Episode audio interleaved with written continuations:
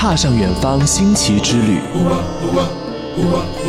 在路上发现另一个自己。嘿，我是子敬，准备好了吗？一起绕着地球跑。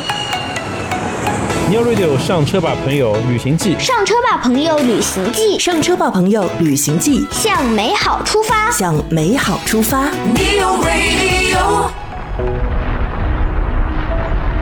你知道吗？在地球上已知的死火山约有两千座，已发现的活火山共有五百二十三座，其中陆地上有四百五十五座，海底火山有六十八座。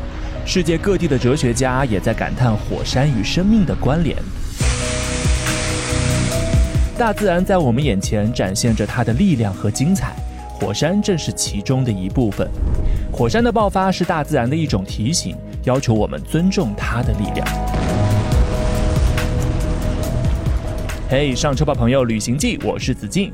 本周呢，我们要即将踏上神秘的火山探秘之旅啦。我们要分别带大家去感受一座国内的火山，还有一座国外的火山哦。而带我们去探秘的本期嘉宾呢，他除了是一个热爱旅行的冒险家，同时也是一个五岁小男生的爸爸。让我们有请这对有爱的父子登场吧。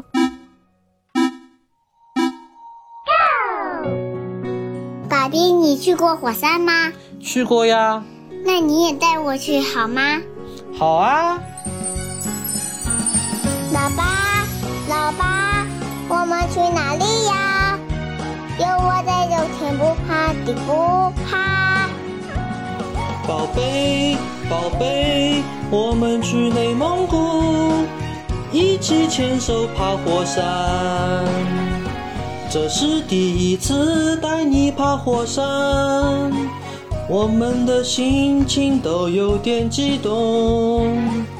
火山的壮观，你流连忘返，一起探秘自然风光。耶哇，太有爱啦！欢迎我们有爱的爸比，本期的嘉宾小潘潘。大家好，子敬好，我是小潘潘，是蔚来 ES 六的车主。嗯，我从事是汽车制造业的工作。哦，嗯，然后呢，我比较喜欢偏自然风光的那种旅行。哎然后我特别喜欢自驾，热爱拿着相机到外面去走走停停，因为我不喜欢跟着那种旅行团。看到喜欢的，我可以停下来拍一拍，看一看。嗯，出去旅行首选自驾，因为可以慢下来去感受更美好的风光，嗯跟随自己的心动，对不对？嗯，对的。好的，刚刚的开场秀呢，听说你是用变形金刚动画片做交换，哄着你的孩子录的这个开场秀，对不对？嗯，对的，现在的孩子他非常的精明，直接就说我要看动画片我要看几集啊？啊，然后我跟他说，要么看一集汪汪队吧，然后他说不行，汪汪队因为正常就能看到，这个一点都没刺激。对，没有，不是 bonus 啊，对吧？对，然后后来他说他要看变形金刚，啊，而且是电影版的变形金刚，哇一，集就是两个小时。我为了录这个东西，没办法，算了，好吧，你只要好好配合，你就录吧。是的，但录制的效果很好哎。那刚刚其实预告的时候，我们也说，今天这期节目啊，会是一场火山之旅。其实火山也挺危险的，我知道你竟然也带你儿子去了，是不是？嗯，对的。所以这一集节目真的太精彩啦，会是我们非常神秘的火山探险之旅。话不多说，我们赶快出发吧！Turn on your joyful mode. 上车吧，朋友！我是小潘潘，是蔚来 ES 六的车主。这一集节目真的太精彩啦，会是我们非常神秘的火山探险之旅。关于乌兰哈达火山群的火山到底是死火山还是活火山？嗯应该是在十二万年前第一次喷发。哦，老爸，老爸，我们去哪里呀？孩子在那边玩的非常的开心，嗯火山石就是他的最爱。哇，阿姨，那个我是自己手脚并用一起爬上来的，这种自豪感一下子就起来了。去到冰岛探秘冰岛火山啦，岩浆从那个地壳里那个裂缝里面涌出来。这个蓝湖温泉听名字就很有画面感。对，蒂芙尼就哎，蓝，蒂芙尼蓝，你老婆肯定很爱泡那里的温泉对泉。，泡的就是大 西洋海鹰。嗯，冰岛的鸵鸟，这东西太萌了，太可爱了，因为又胖，它是海陆空全能。哦，竟然海鹰还会沦为老百姓的下酒菜，这是真的吗？大家好，我是李斌，欢迎大家收听子敬主持的电台真人秀《New Radio》上车吧，朋友！每周六、周日上线首播。上车记得召唤你的 Know Me，告诉他 Hi Know Me，我要听上车吧，朋友！在节目中同行一程，找到未来世界的另一个自己。Neo Radio. 乌兰哈达火山之旅，旅途关键词一：太上老君的炼丹炉。有一个地方，它被记录在中国国家地理杂志，是距离北京最近的火山。高空俯瞰，犹如太上老君的炼丹炉。三十多座火山犹如串珠状分布在草原上，平坦的地势让火山的身姿展露无遗。这就是乌兰哈达火山群。乌兰哈达火山群是内蒙古高原南缘最年轻的火山群，体态挺拔秀美，火山形态遭受风化侵蚀的时间不长，属于国内外罕见的大陆裂隙式火山群。火山喷发出的熔岩流受地势的影响，流经河流、河谷、沼泽地，形成了新的地貌，例如石河、石湖、石海、石浪、石禽、石兽等。五彩斑斓的岩花点缀着草原山川，造就了特有的火山草原奇观。哇，感觉乌兰哈达火山群非常特别啊！当时你是怎么想到要去那里旅行的呢？嗯，我当时因为买了蔚来 ES 六之后，嗯。我想正好凑这个中秋国庆的大长假，哦。我们要出去玩一玩。嗯，然后，那么当时因为国庆时候正好是秋天的时节，对。金色的草原风光，我觉得我看到很多人在推荐，非常的棒。嗯。然后我当时先是去到了丰宁的坝上草原，哦，从草原继续深入到了内蒙古的嗯。乌兰察布市。乌兰察布市呢，我当时我在看那边有什么好玩的地方，嗯。然后呢就看到有一个旅行攻略里面他讲不出国门领略冰岛火山的壮观。哇，然后我就一下子心动了，因为我之前我去过冰岛，看到过冰岛的火山，那我想在中国原来也能看到那样子的火山，哦那真的太棒了，我得对比一下对我一定要去一下，哇去看看。所以去到了现场之后，是真的同等震撼吗？嗯，那 还是有差距的，是吧？有差距的，各有各的特色。冰岛更加的原始，更加的壮观，因为它的面积更大。嗯毕竟人家是一个呃号称呃极圈火岛的是这样子一个国家，他们那边有超级多的火山。嗯中国毕竟不是这方面的地质特色。嗯，但是能够看到一些非常保留的相对还好的火山地貌，那我觉得还是非常有意义的。没关系，反正下集我们也会带大家去冰岛的。我们先在国内领略一下乌兰哈达火山群是怎样的，好不好？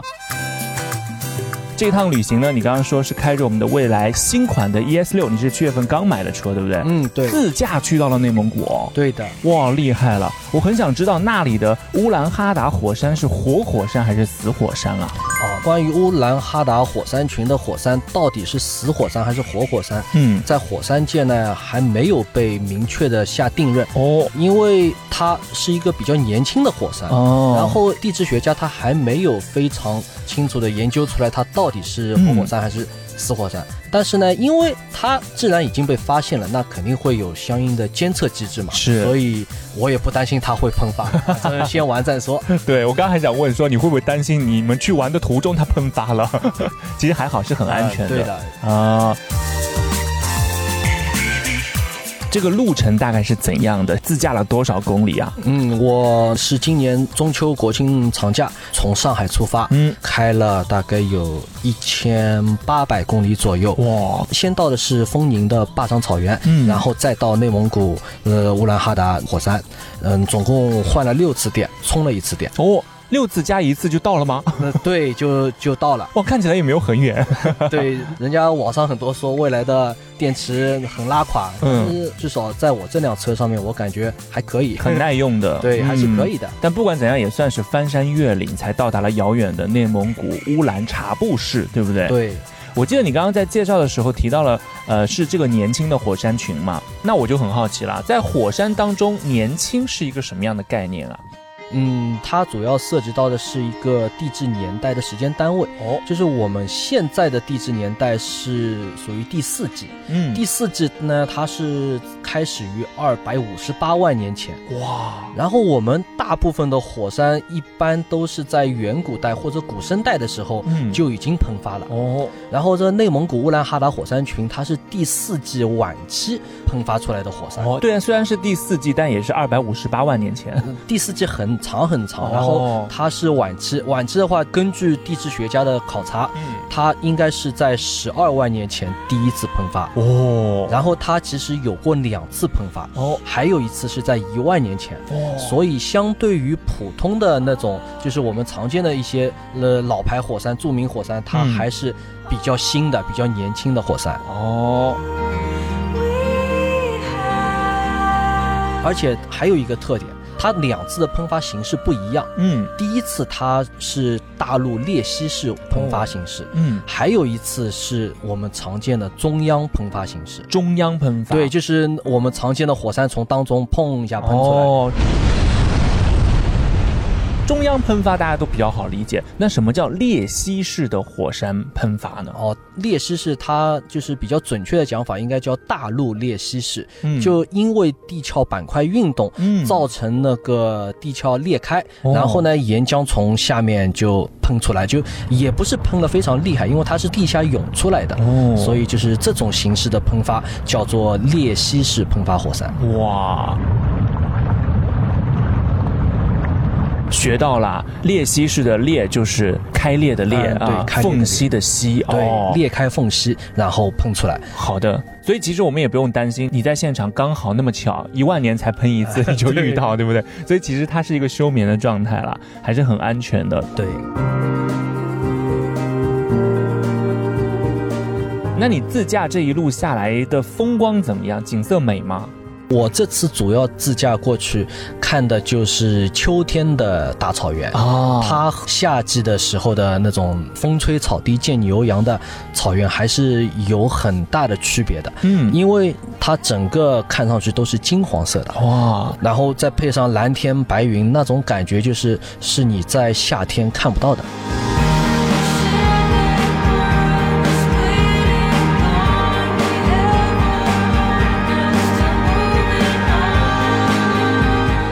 这个火山其实它刚被发现了，时间不是很多，嗯。所以说它没有被怎么开发，就是到现在为止，它才刚刚开始那个进行一些景点的建造，嗯。可能明年开始它会要收费，现在是一个哦。免费景点。哇，就是这一路看上去就是它非常的原生态，嗯。我觉得这种景点在中国国内是比较少见的。嗯，还是属于一个野生景点，被你们发现了，人肯定也不多，对对，人也不多，不会哎出现人挤人看人头的这种情况。拍 照都会容易拍出大片啊，人少。前面也说了，你是带你五岁的宝宝一块儿去的，对不对？所以嗯当时孩子在那边玩的开心吗？他的感受怎么样？嗯，孩子在那边玩的非常的开心。嗯男孩子有一个特点，我不知道其他小朋友是不是这样，嗯他特别喜欢捡石头。然后那边因为是火山嘛，那就充满了火山石。嗯对那火山石就是他的最爱。哇这个口袋里装的是火山石，手上抓的是火山石，嗯然后就到处都是火山石。哦，那现在听节目的小朋友就很好奇的要问一下小潘潘叔叔了。我没有去过火山，那你可以告诉我火山石长什么样吗？啊，这个火山石其实非常有特点，就是我儿子拿到这个火山石之后，第一个疑问就是为什么这么轻？哦，很轻对，火山石要比普通的石头轻好多。哦，他摸一摸这表面非常的粗糙。嗯后来我跟他说，人家有的用来用来那个磨脚的石头也也是类似这种按摩石对，按摩石 都是可能用火山石加工出来的，它表面非常的粗糙，嗯，质量也比较轻。是的，可想而知，这些他寻来的火山石宝藏，回去应该分给了他的幼儿园小朋友的伙伴们吧，对不对？嗯对他一回去就开始叫我录了段视频，然后他在视频当中，他就是在炫耀自己征服了这个火山，嗯他很有自豪感，也很有成就感。嗯，就是我觉得这个给小朋友的心灵就是有还是蛮大的一个帮助的，在他小小的心灵里面，他曾经征服过火山，是他爬上火山过，他会非常的有成就感。对，给了他勇气，给了他自信，对，是真的太棒了。其其实我们前几期节目也有不少嘉宾是带着娃一块儿去旅行的，对于孩子开拓视野啊、认识世界都非常有帮助。当然，在这里呢，子健也要提醒各位车友，带娃出游一定要多留一个心眼哦，风景再好也要记得照看好孩子啦。好的，到这里呢，我们就赶快进入今天的是真是假的环节了。我知道今天小潘潘也给我们准备了非常精彩的题目，我们开始吧。世界真奇妙，不问不知道，是真是假？嗯，好奇。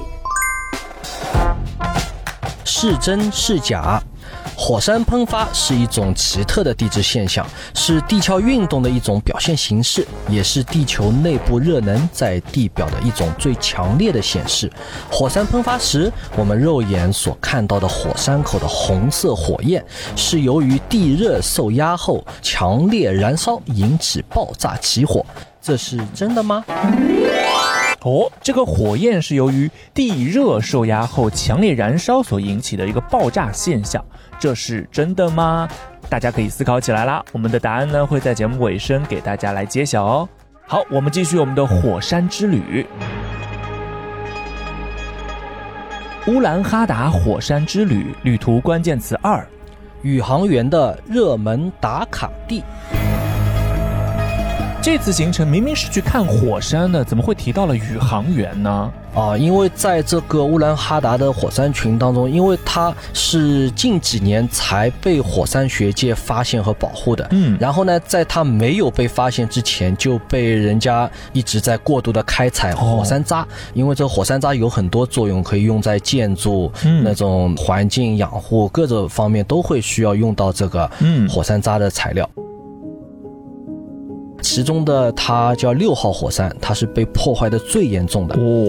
它整体看上去都是黑色和赤红色的这种火山石，嗯，然后它的火山锥已经大概有一大半已经被抛开了。啊，开膛破肚了。对，四周已经往地下已经挖下去了，哦，因为挖起来比较方便，然后就被挖了好多，它就只剩下了当中的那个部分，嗯，也就是因为通体是黑色的，看上去更加像那个火星的表面，哦，就是坑坑洼洼的坑坑洼洼充满了。石头就是像那种火星的表面，嗯，然后也就是因为这个原因，就催生了一个旅游项目，叫做穿着宇航服在火山前拍纪念照，然后就是有一种踏足火星的既视感。哇！然后呢，在小红书、抖音这种平台，然后就很快就火起来了，哦，然后就成为一个网红打卡地。哇！所以真的在那边会有人专门帮你提供宇航服吗？嗯，对的，那下面有好多租宇航服的，哇，价格也不贵，但是因为有点脏，没人洗。那你们家宝宝有有穿吗？我们家宝宝没有适合，没有适哦，没有适合的 size，对，哦，太太小。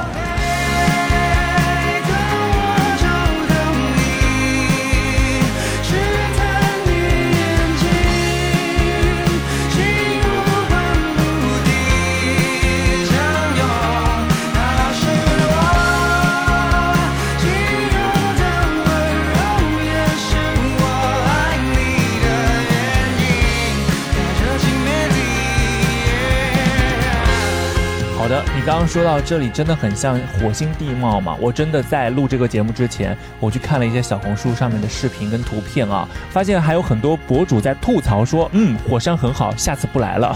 为什么会有这样的评语呢？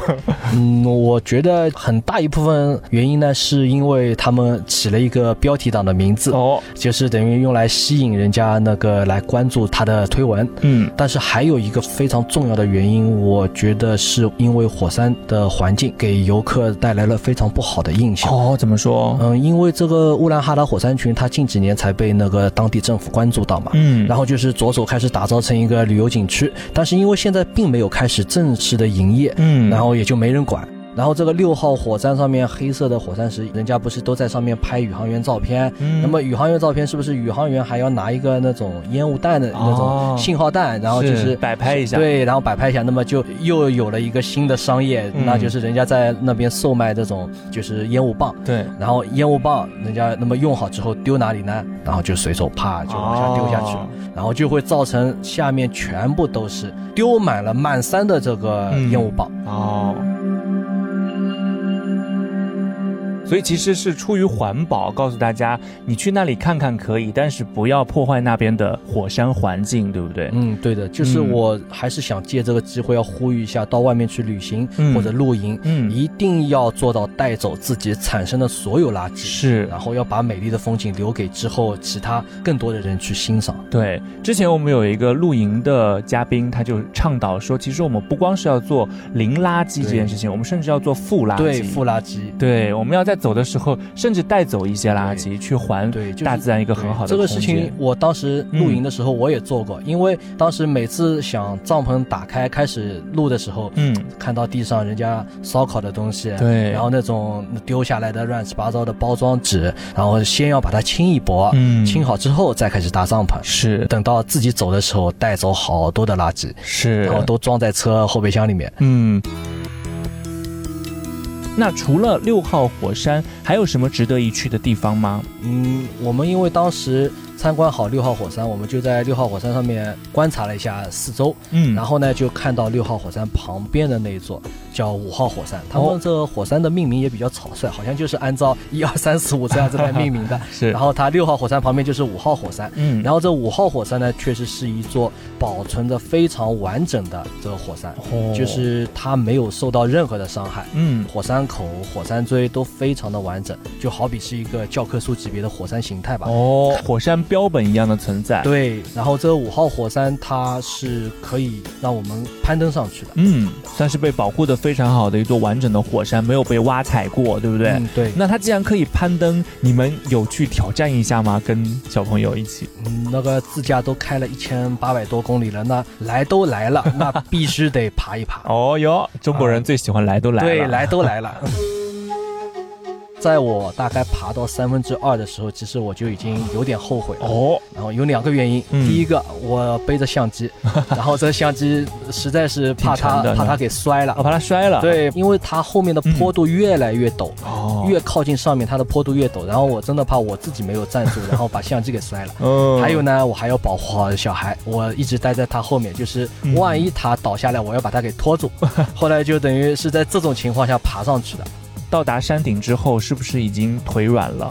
对我到达上上面之后，真的已经腿软，后来就打卡，反正围绕这个火山拍了一圈照片，然后就看看下面，我，真的好高。那上山容易下山难，就是你们当时是不是腿已经软了？你跟你儿子？对我们上来的时候，他是用手趴在地上爬上来的，嗯，我是勉强撑了几下爬到山顶的。那他手整个都黑掉了？对他已经全都是黑的 脸上都是脸也是黑的。下去真的比上来更难。哦，下去真的很滑，我真怕他直接从上面滚下去，天哪那就那就惨了。他当时的状态是怎样？对，，刚开始下的时候很开心，以为是在玩滑滑梯哦，啊，然后滑了两步发现不对了，已经 直接咯噔咯噔已经在地上摔了两下了，因哦为屁股摔在石头上总会有点痛。对，然后这个就是慢慢的眼眶已经有点红了，他说我不要爬了，我不要爬了。那我说那你怎么办？那你要么站在上面。然后他又委屈了，他又开始哭了，嗯嗯，就是怎么办？你怎么鼓励他的？对，后来我刚开始准备鼓励他，嗯，还没有说出口，正好旁边来了一对小情侣。哦，小情侣呢，他们就是一个男的走在后面，胖胖的，走不动了。嗯，走不动了，他的女朋友走在前面一点，然后就在嘲讽他：“你看看人家小朋友，你看那个小朋友，他都已经爬上去又下来了，呃，你看你还在后面这说什么不爬了？”哇，啊，然后我儿子一听，那这个一下子就来劲了。是啊，然后他因为有点社牛嘛，然后他就先哥哥的去找那个小姐姐，跟她说：“阿姨，那个我是自己手脚并用一起爬上来的。” 这种自豪感一下子就起来了，就是是刚刚眼眶还有点红，哦，然后等于一下子就开心了，就等于有人认可他了，有人发现他好像比那种大人还要厉害，他是个榜样，对他是榜样怎么能放弃呢？是不对是？他特别的开心，然后就嗯牵着我的手，我们继续往下爬。哇后来就慢慢的、慢慢的、慢慢的挪到了山底下，哇然后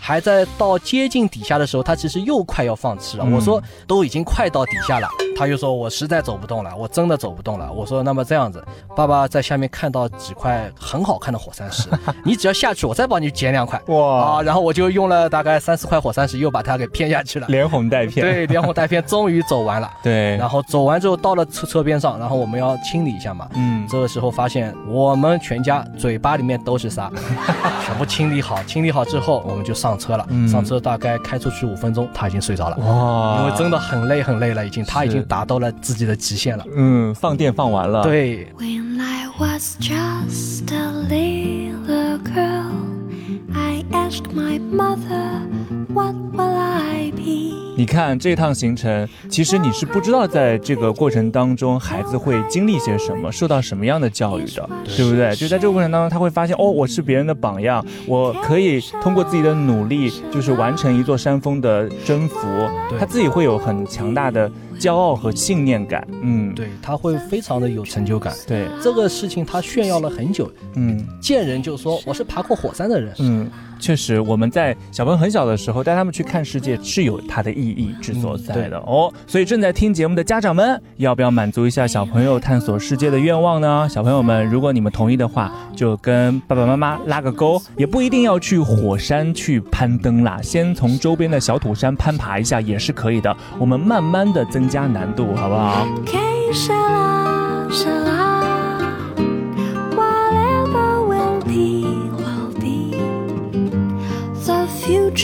Not ours to see. Que sera, sera. What will be, will be. Que sera, sera. 好的，接下来呢，小潘潘继续要给我们来出题了，是真是假？是真是假？去年，位于南太平洋的汤加海底火山发生了猛烈喷发，引起的海啸给汤加王国造成了巨大的财产和人员损失。中国风云三号气象卫星拍摄到的画面显示，该区域周围出现了大量的漂浮在海面上的石头，这些漂浮的奇妙石头就是火山石，这是真的吗？哇，这么神奇的吗？漂浮的奇妙石头就是火山石吗？大家可以思考一下哦。是真是假？答案揭晓时刻。好的，接下来呢，我们就倒叙给大家揭晓谜底啦。我们先来看看刚刚的这道题啊、位于南太平洋的汤加海底火山发生了猛烈的喷发，这是去年发生的事情了。引起的海啸呢，使得该区域周围出现了大量漂浮在海面上的石头，这些漂浮的奇妙石头就是火山石，这是真的吗？是真的。哦，火山石又被称为浮石，是火山喷发过程中岩浆急剧冷却后，由于压力急剧减小，内部气体迅速溢出膨胀而形成的一种有密集气孔的玻璃质熔岩。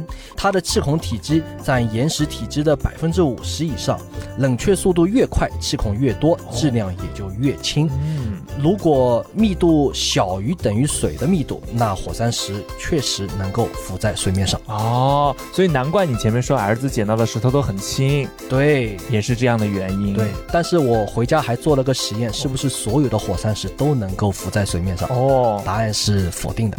你真的是很喜欢做实验的爸爸 哎。对小朋友肯定也会在你这里获得很多知识对，啊。他也知道了什么样的火山石是可以浮起来，嗯什么样的是不可以浮起来。对，这也是旅行的收获嘛，获得了一些科学知识啊。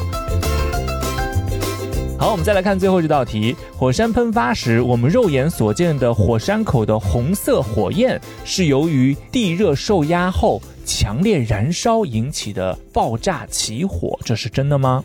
这是假的。哦，实际火山喷发是只有少量的火，哦火的产生呢，它是需要有可燃物，需要有氧气，嗯还要把它点燃。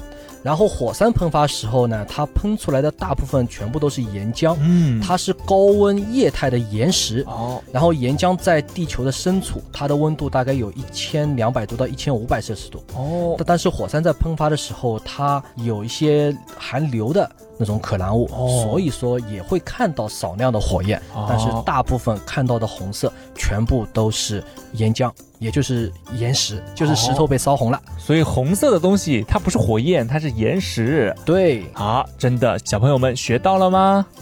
上车吧，朋友，上车吧，朋友。！Go Neo Radio。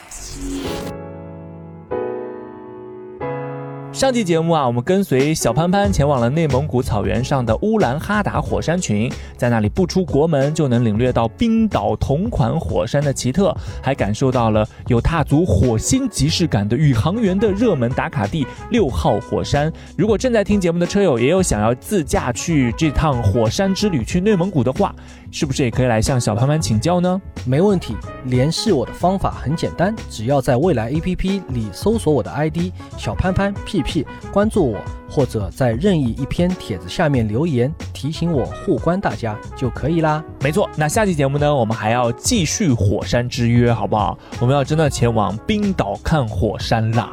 是的，下期节目让我们一起去见识一下冰岛火山的真面目吧。哇，真的太期待啦！我们一起来期待下集的精彩吧。节目的最后呢，我还是想请小潘潘来和大家分享一首你的探险私房歌啊哦，我想推荐的歌曲是《夜空中最亮的星》啊！